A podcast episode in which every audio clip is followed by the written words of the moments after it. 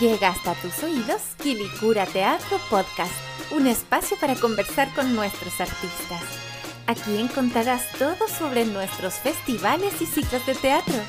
Acomódate y disfruta de entretenidas e interesantes entrevistas junto a sus creadores y protagonistas. Kilikura Teatro Podcast, un espacio pensado para ti. En esta oportunidad nos acompaña la actriz, escritora y dramaturga Nona Fernández, quien ha participado activamente de nuestros festivales y ciclos de teatro. En el año 2016 se presentó en el ciclo de teatro político con Liceo de Niñas. ¿Cómo sientes tú que ha evolucionado esta obra? Considerando que estamos a puerta de escribir una nueva constitución gracias a nuestros estudiantes, quienes evadieron el metro en octubre del 2019 yo creo que es bonito revisar esa, esa escritura y ese, y ese discurso, digamos, que, que conllevaba la obra, que, que, hablaba como de un tiempo muy eh, encriptado, ¿no? Como de un tiempo que no pasaba. Como que esas pobres mujeres que estaban ahí, que todavía se pensaban niñas, eh, llevaban 30 años encerradas y salían a la calle y descubrían eh, que todo estaba igual, ¿no? Como que había un gran paréntesis y no habíamos salido de ese paréntesis. Yo creo que ahora eh, hemos salido de ese paréntesis, estamos intentando salir de ese paréntesis, ¿no? Entonces tiendo a pensar o a imaginar o quiero creer, más bien con, un, con, con, optimismo, que si esas mujeres salen ahora sería otra, sería otro el escenario que encontrarían, ¿no? Sería otro, sería completamente distinto, quiero creer que va a ser así, ¿no? Y claro, sin duda el, el ejercicio de esa obra también hablaba de intentar rescatar lo que han sido los movimientos estudiantiles a lo largo de la historia, por lo menos que a mí me ha tocado vivir, ¿no? Eh, eh, en los 80, en, en, los 2000, ¿no? La importancia de eso y ahora hay que decir que, bueno, gracias a esos torniquetes que se saltaron, estamos en el escenario que estamos, ¿no? Pareciera que siempre son eh, los y las jóvenes los que no tienen nada que perder y, y que irrumpen con esa ¿cómo llamarlo? Con esa, con esa incomodidad, con esa valentía eh, que, necesitamos, que siempre, o sea, yo creo que son las juventudes siempre, en, todo en todo momento social, en todo momento histórico, las llamadas a remecer, a abrir, abrir paso y a remecernos a todas y a todos. Yo creo que eso es súper importante también y nada, yo celebro, celebro a nuestras jóvenes, celebro a nuestros jóvenes, estamos aquí por eso, y creo que hay que honrar un poco eso y, vitalizarnos con esa energía, ¿no? Y seguir incomodándonos y seguir insolente, esa era la palabra que estaba intentando buscar, con esa insolencia, ¿no? Eh, y seguir detrás de esa insolencia, honrar esa insolencia. Creo que es, es muy difícil avanzar si no somos insolentes. Y eso es muy bonito, ¿no? Yo creo que también lo que hace mucho esa obra es intentar recuperar esa memoria, ¿no? Eh, y también recuperar esa energía, porque durante mucho tiempo también eh, vivimos en una sociedad donde esa, esa energía eh, se echaba en falta, ¿no? Se echaba en falta, como estábamos muy conformes o muy tranquilos y muy tranquilas, tapando la intranquilidad, ¿no? Y, y claro, esa obra también obedece a eso, a, haber sido testigo de los movimientos estudiantiles de, de, los 2000 y haber eh, entendido que había un antecedente ahí también, y que ese antecedente estaba instalado en los 80 y tenía que ver con los movimientos secundarios que, de los cuales yo participé muy cagonamente, porque yo era muy cobarde en ese tiempo, pero participé. Eh, y, y, que efectivamente eh, eran, eran son, son movimientos que yo siento que no, han sido del todo contados, ¿no? no aparecen como un antecedente a los pingüinos, y lo son, efectivamente lo son. A mí me pasó algo muy loco que eh, ya más adelante, cuando siendo profe ya, recuerdo el caso de, ay, del Rodrigo Vilés, que es un compañero de la católica, que fue eh, unos pacos en eh, lo, lo lo, ¿cómo se llama? Lo rociaron con agua, no sé si se acuerdan ese caso, hace algunos años atrás. Eh, él era alumno de la Católica, de la Escuela de Literatura de la Católica, donde yo estaba en ese momento dando un taller, y los compañeros de él estaban súper tristes, súper mal, eh, con toda razón, por supuesto, en ese momento Rodrigo no estaba nada bien, ahora está súper bien, me alegro por eso. Eh, Y ahí yo empecé a traducir también eh, que había un relato que nosotros no habíamos hecho y que tenía que ver con lo peligroso que era la calle. Yo sentía que de alguna u otra manera los jóvenes ahora no entendían también que había peligro en eso, que había que cuidarse. O sea, que si bien había que hacerlo, yo siempre he pensado que hay que hacerlo, había que cuidarse, eh, que, lo, que, la, que los métodos de los carabineros ahora son los mismos métodos que se ocupaban eh, en, tiempos de dictadura, que los protocolos no han cambiado y que por lo tanto había que tener ciertos protocolos de seguridad si queríamos salir a la calle, que nosotros los teníamos cuando éramos ochenteros, ¿cachai? Uno sabía cómo manejarse en la calle. Y bueno, ahora el estallido nos ha dado también razones para entender eso, eh, cómo se han, se han, violado los derechos humanos en medio del estallido, cómo todavía... Eh, tenemos casos que están ahí sin poder resolverse, sin, sin tener justicia, sin, tener reparación, sin tener reparación. ¿Cuántos cabros ahora y cabras están ahí, y no, y no tan cabros y no tan cabras tampoco, están ahí con medidas cautelares de casi un año mientras se investiga y se, y se, se, se, dice qué va a pasar con ellos, ¿no? Estoy enredando un poco todo, pero a lo que voy es que siento que, que, que esa obra de la que partimos hablando tenía como esa vocación de dar cuenta de aquello, ¿no?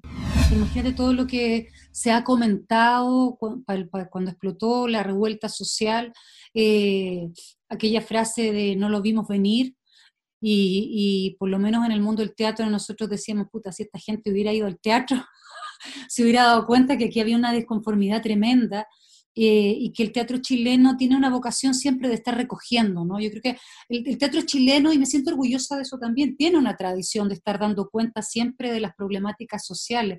Es muy buen observador de, del episodio histórico en el que se está desenvolviendo siempre. Y eso es como, yo digo que es el teatro chileno porque no es una vocación de todos los teatros, ¿ah? de todos los teatros en, en otros lugares del mundo. Aquí sí como que apenas ha ocurrido algo, ya hay un grupo de teatristas que está investigándolo y que está intentando dar cuenta, ¿no?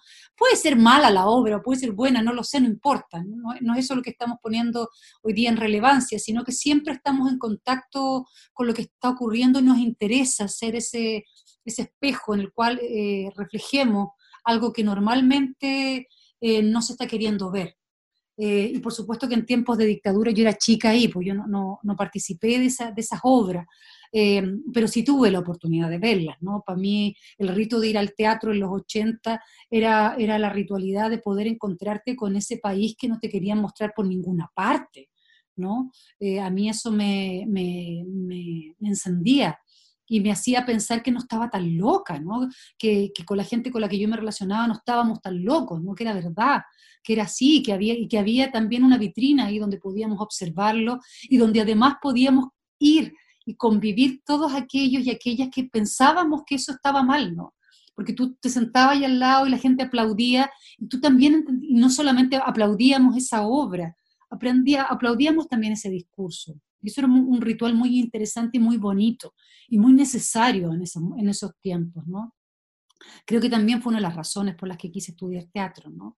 Eh, entender ese, esa ceremonia tan, tan, tan, importante y tan energética de, de, conjugar gente eh, y, energías, ¿no? Cuéntanos un poco de tu relación con, con Juan Radigan. Sabéis que es bonito porque yo creo, bueno, la obra de Juan yo la empecé a conocer en el colegio, eh, porque las obras de Juan comenzaban, por lo menos en el circuito donde yo me movía, eh, los textos llegaban, eh, eran publicaciones muy precarias eh, que llegaban y nosotros montábamos en el colegio. Entonces yo conocí su obra en el colegio y tiene que ver mucho con esto que les estaba hablando yo recién, con encontrar en esos escritos una válvula para poder expresar lo que tú sentías que había que expresar, ¿no? Y luego, en esos mismos años, yo siendo escolar todavía tuve la oportunidad de ir a ver al Teatro de la Católica El Pueblo del Mal Amor, que es una obra, Juan, que yo, yo me debo a esa obra, la sigo encontrando maravillosa y sigo, y sigo pensando que es un, es un clásico de la, de, de la dramaturgia chilena, de la dramaturgia de la literatura chilena contemporánea.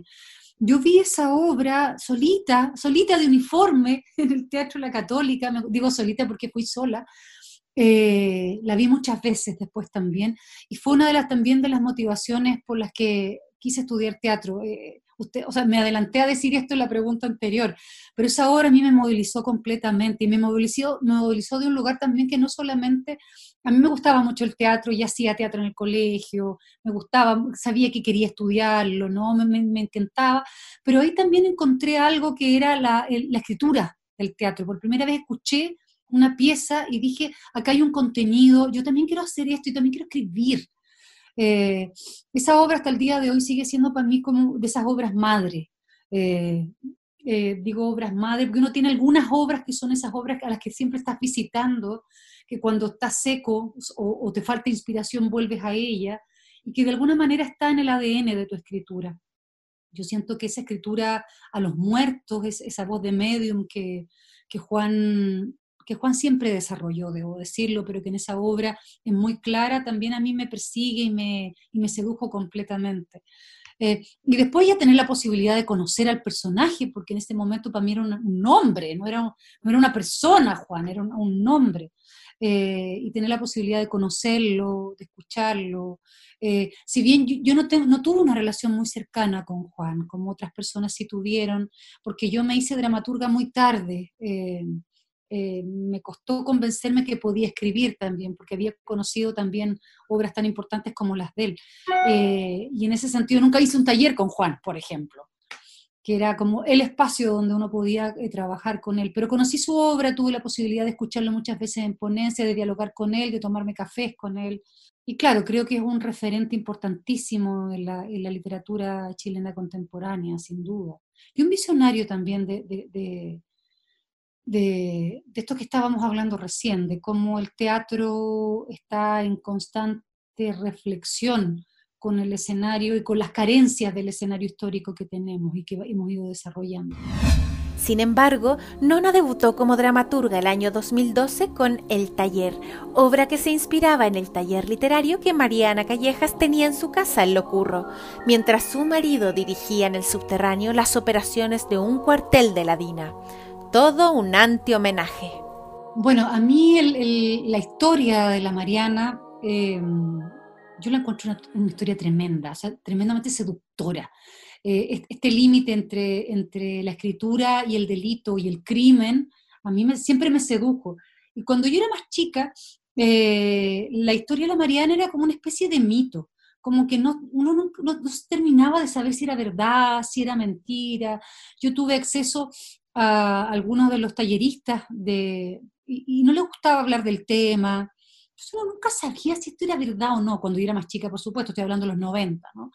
Y después a lo largo de mi vida como escritora, yo siempre me he dedicado un poco a, a, investigar ciertos casos, desde mi, desde mi pega como guionista también, por distintos trabajos siempre estoy relacionada con el tema de la dictadura y cada tanto me aparecían distintos archivos y materiales de, la historia de la Mariana.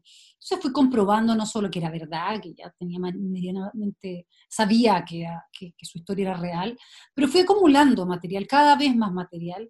Y en algún minuto encontré eh, que aquí había una obra de teatro, la veía muy, muy graciosa, la veía como una comedia.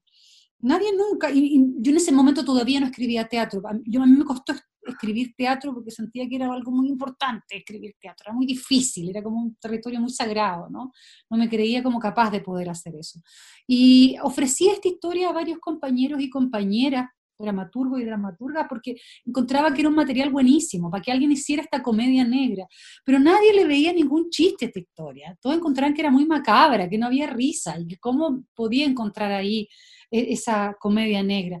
Y entendí que, claro, que yo ya tenía un punto de vista súper claro, trazado en la historia, y que nadie iba a poder escribirlo sino yo.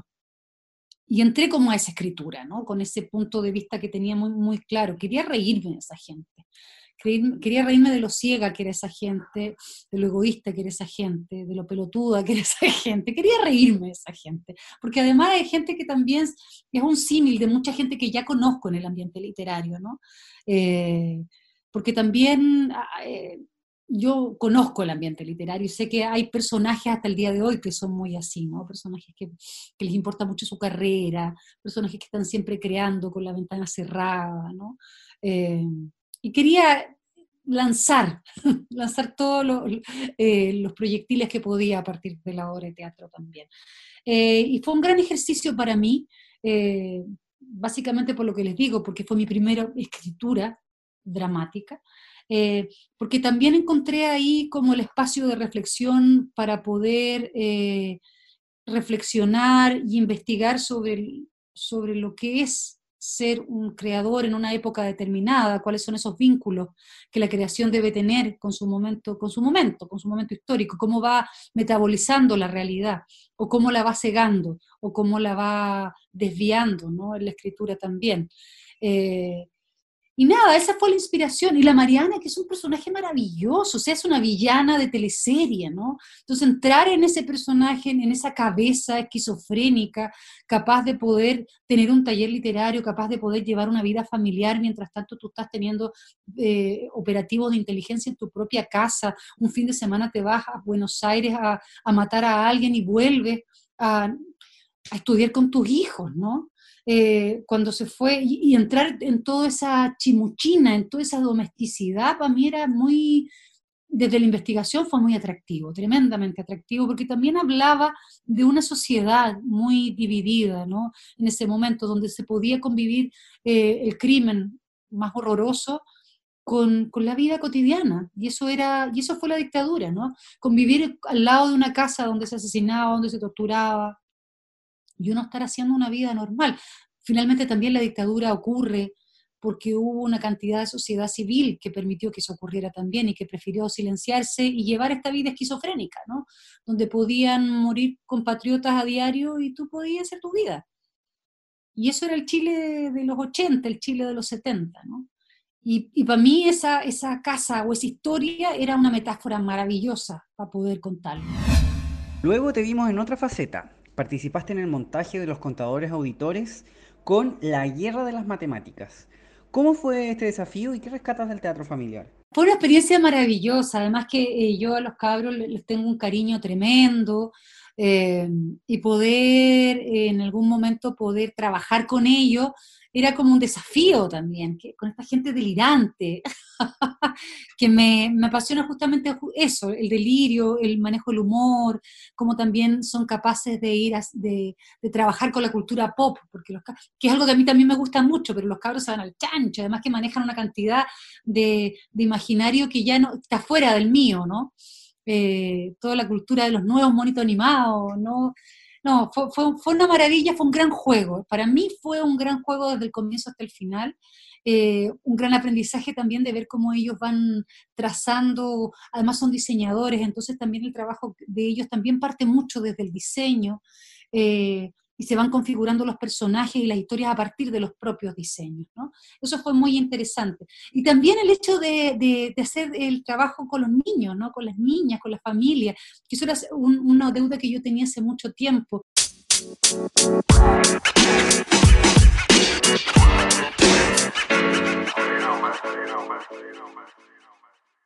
Qué buena está esta conversación. Ahora, ¿te gustaría saber más sobre nuestros ciclos y festivales? Toda la información está en nuestras redes sociales. Te invitamos a que nos sigas en Instagram como Corpo-Quilicura, en Facebook Corporación Cultural Quilicura y en Twitter como Corpo-Quilicura. ¡Te esperamos!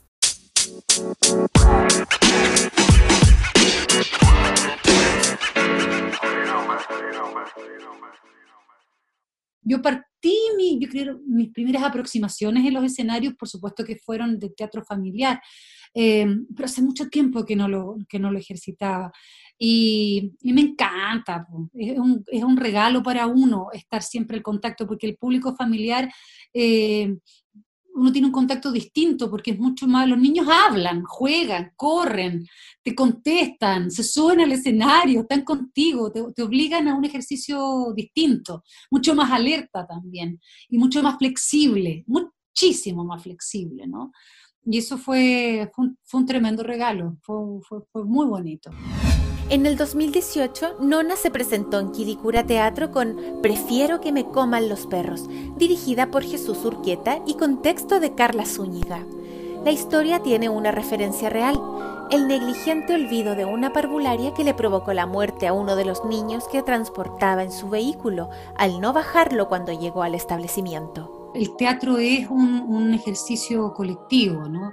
Eh, y colectivo no solamente porque en el escenario nos paramos una serie de personajes y los trabajamos con dirección, con, con escenografía, eh, es un ejercicio colectivo porque se completa con el público, o sea, es el público quien termina de entregarnos a nosotros como intérprete o como creadores la otra pata o la otra pieza, la pieza que falta, la clave de cada obra. Por eso cada función es distinta, porque cada, cada público es distinto y tiene sensibilidades distintas, y uno como intérprete lo nota, ¿no? Uno sabe cómo, cómo, cómo está llegando esa función.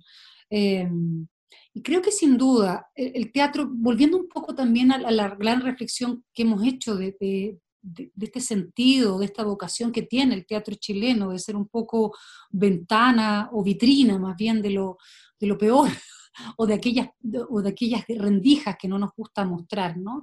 Eh, en esa vocación, claro, yo creo que lo que buscamos también es poder remecer al otro, ¿no? Eh, remecer al espectador, a la espectadora, que entren a nuestra función y sea una experiencia, una experiencia de la cual van a salir modificadas y modificados, no van a ser las mismas personas. A mí no me interesa el teatro en el cual eh, la persona viene y después se va a tomar un traguito y se le olvida la obra. O sea, si pasaste un buen rato y después te voy a tomar un pisco sour, ya fracasamos. Para mí, eh, para mí fracasamos.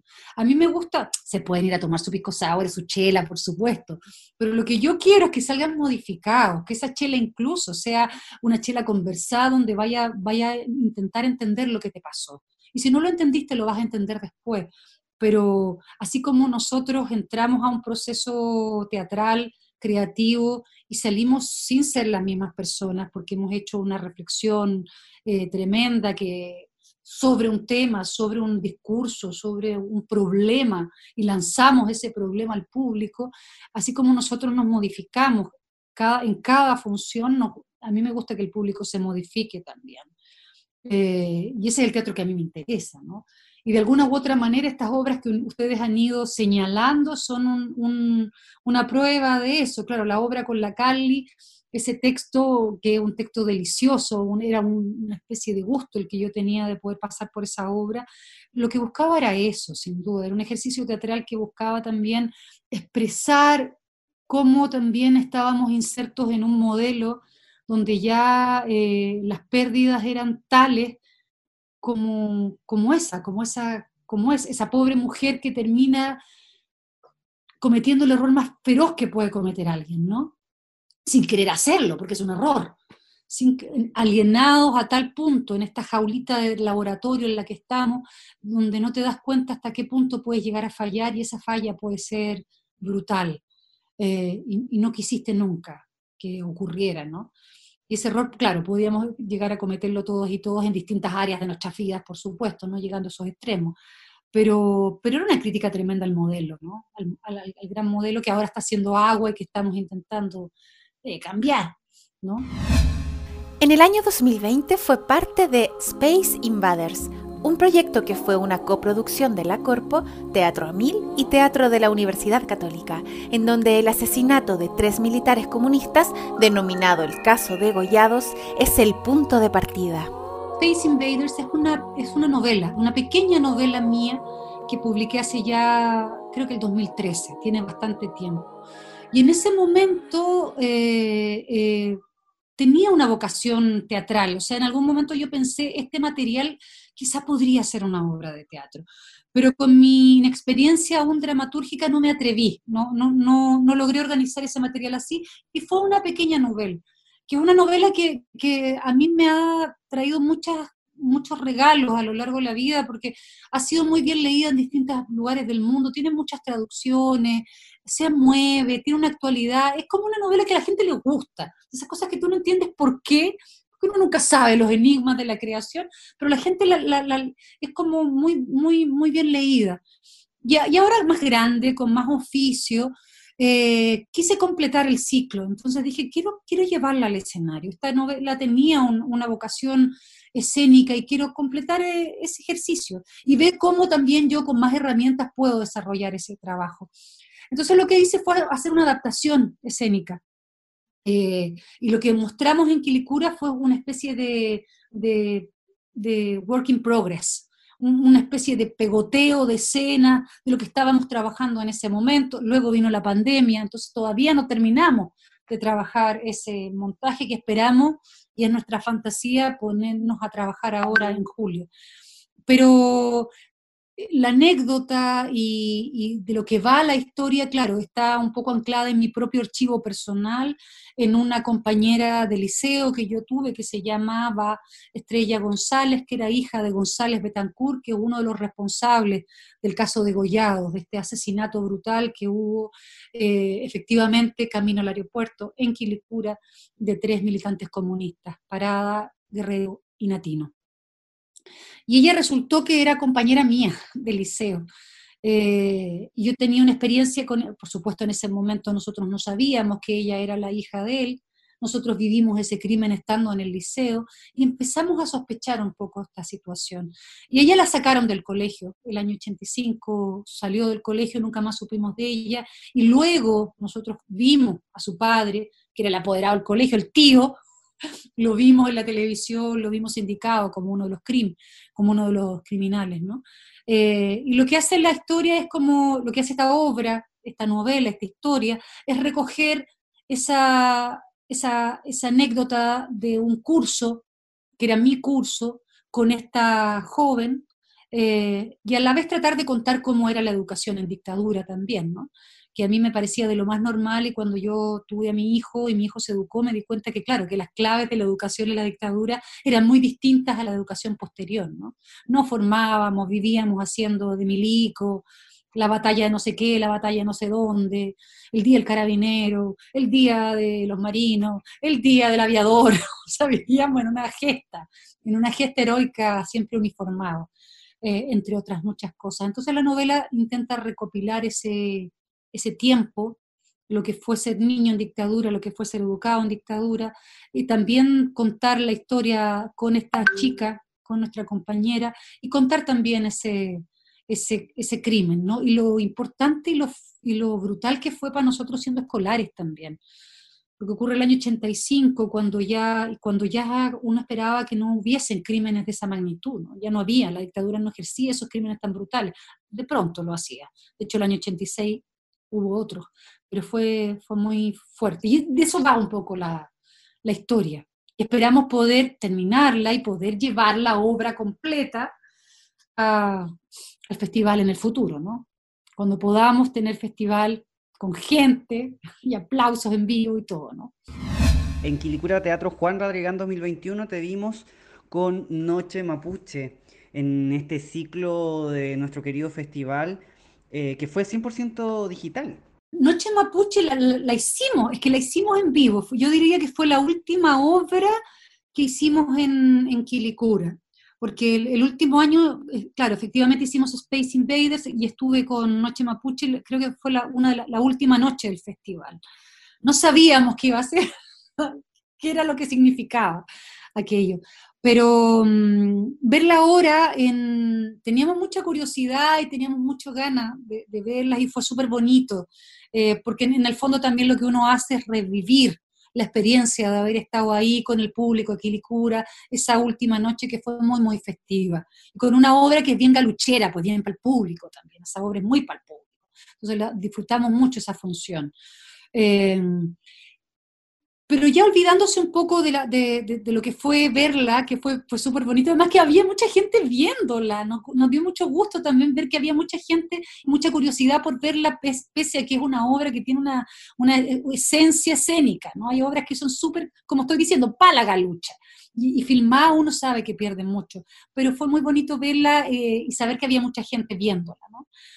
Pero me pasa también con, ya más allá de la experiencia de Noche Mapuche, sino que la experiencia del teatro virtual, que he tenido la posibilidad de ejercerlo, también el año pasado hicimos una obra que se llamaba Pregunta Frecuente, eh, que me gusta, he visto trabajos preciosos, pero me cansa. Yo creo que también tiene que ver con que, con que no soy una, una espectadora limpia, soy una, soy una actriz, entonces lo que yo quiero es el escenario, ¿no?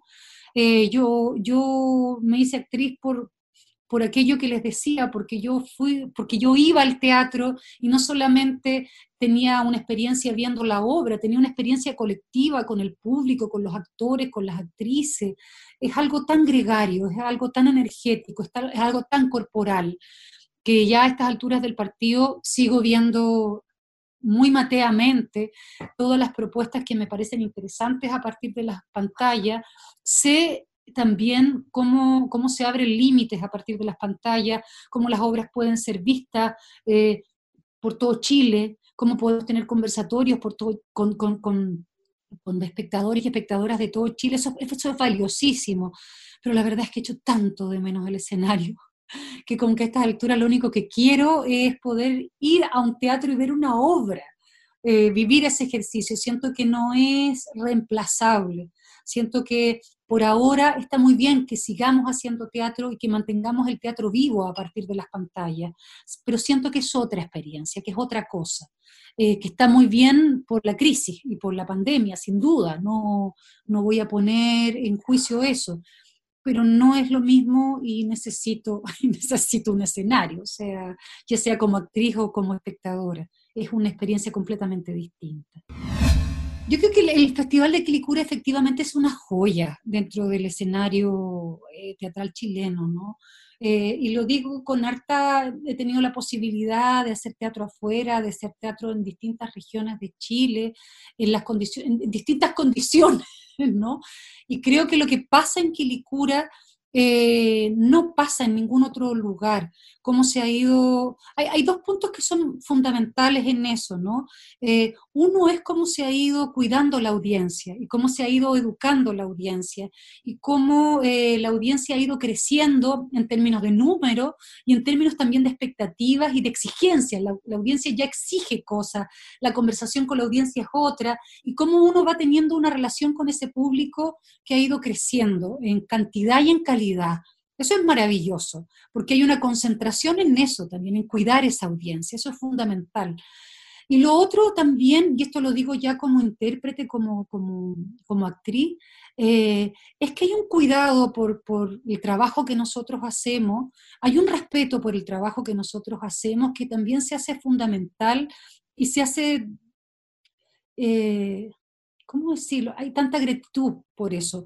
Ustedes lo saben como trabajadores de la cultura, la precarización en la que nosotros realizamos nuestro trabajo siempre. Incluso en las mejores condiciones siempre estamos precarizados lo que yo he vivido siempre en Quilicura desde la primera vez que fui es que se hacen todos los intentos para que todo funcione de la mejor manera posible y estemos lo más cómodos y cómodas, estemos bien pagados, estemos eh, eh, felices. Eh, y eso te juro que es para nosotros como creadores es un, es un regalo, es un tremendo regalo. Y hace que también tú vayas allá feliz, feliz a hacer tu trabajo de manera como alegre no se padece. ¿Cuántas veces uno padece haciendo la pega? Pero la hace igual porque a uno le gusta estar en el escenario, porque le gusta el intercambio. Pero acá nosotros no padecemos, vamos a hacer nuestro trabajo de la manera más digna, eh, es, es entendido así. Y además también en nuestra relación con el público, que eso es algo que es muy bonito, que yo he ido viendo cómo uno va eh, estableciendo una relación con el público que crece a lo largo del tiempo. O sea, cuando yo voy, hay como gente que se repite, con la que hablo a la salida, gente que me escribe, gente que lleva los libros, gente que lleva a su gente.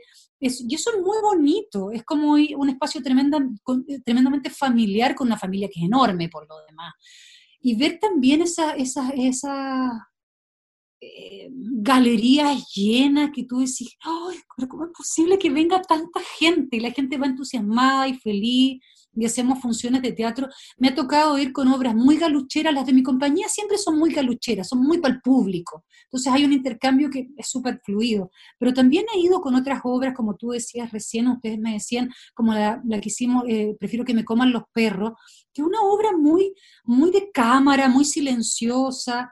O estuvimos el año pasado también con una obra que es muy, que es europea, muy extraña, que es junto al lago Negro, y que yo dije, ¿cómo va a funcionar esto acá? Y funciona súper bien porque el público es tremendamente receptivo, tremendamente respetuoso, y no vuela una hoja. Eh, y el público es capaz de, hacer los intentos por entrar al, espectáculo teatral que se le ofrece con mucha, mucha gratitud y mucha felicidad también, y, eso, y mucho cariño. Yo creo que hay un espacio de cariño también eh, importante en el festival, y eso es súper lindo. O sea, cada vez que alguien nos llama y Rodrigo me dice, oye, no, no sabéis qué estamos pensando, y yo, sí, es como, sí, yo voy, para lo que sea, con que licura lo que sea uno siempre yo siempre estoy tremendamente, o esto, por ejemplo, el podcast con usted, oye, estamos bien, por supuesto, o sea, por supuesto, lo que sea, ¿cachai? Un taller, por supuesto, lo que sea para allá. Porque es un espacio de retroalimentación, ¿no? Uno va, uno se alimenta, y lo mismo pasa con el público, ¿no? Eh, larga vida, Quilicura, ojalá, son, son instancias culturales que debiesen ser replicadas en distintos espacios a lo largo de, del país, ¿no? y que además hay todo un núcleo, y ustedes son parte de eso, hay todo un núcleo de, gente trabajando alrededor del festival, las compañías, eh, ustedes con este, hay, escuelas de críticos también que me ha atacado, que creo que todo, todo esa efervescencia que genera el festival es súper interesante. Porque finalmente es el tejido cultural, pues vaya armando tejido cultural y vaya armando intercambio cultural. Y eso debiera, y eso no puede ser que ocurra, o sea, digo, está muy bien que el GAM tenga, tenga sus estrategias culturales y que ocurra porque, porque el GAM es el GAM, y está bien, tienen que haber centros culturales en el centro de la ciudad, no vamos, pero, tienen que, pero asimismo tienen que haber en núcleos culturales a lo largo de todo el país, donde exista intercambio, donde exista efervescencia, donde exista creación. Solamente agradecerle la invitación al intercambio, a conversar, yo creo que estamos en un momento como tan histórico, tan importante, eh, que todo lo que tenga que ver con la expresión cultural y, y, en especial lo que el festival hace, porque me parece que es un ejemplo para cómo debemos entender la cultura en este proceso y en el futuro, ¿no? Es un ejemplo de lo que debemos hacer culturalmente, como de, enredar cultura y, de, y, a partir de ese enredo poder tejernos culturalmente, ¿no? El festival es un ejemplo de eso. Me parece súper importante relevarlo. Gracias a ustedes por la invitación y gracias a todos, todas y todes quienes nos escuchan. Esto fue Quilicura Teatro Podcast, un espacio dedicado a la cultura y a las artes en donde sus creadores son los protagonistas. Todas las semanas llega hasta tus oídos una nueva sorpresa. Quilicura Teatro Podcast, un espacio pensado para ti.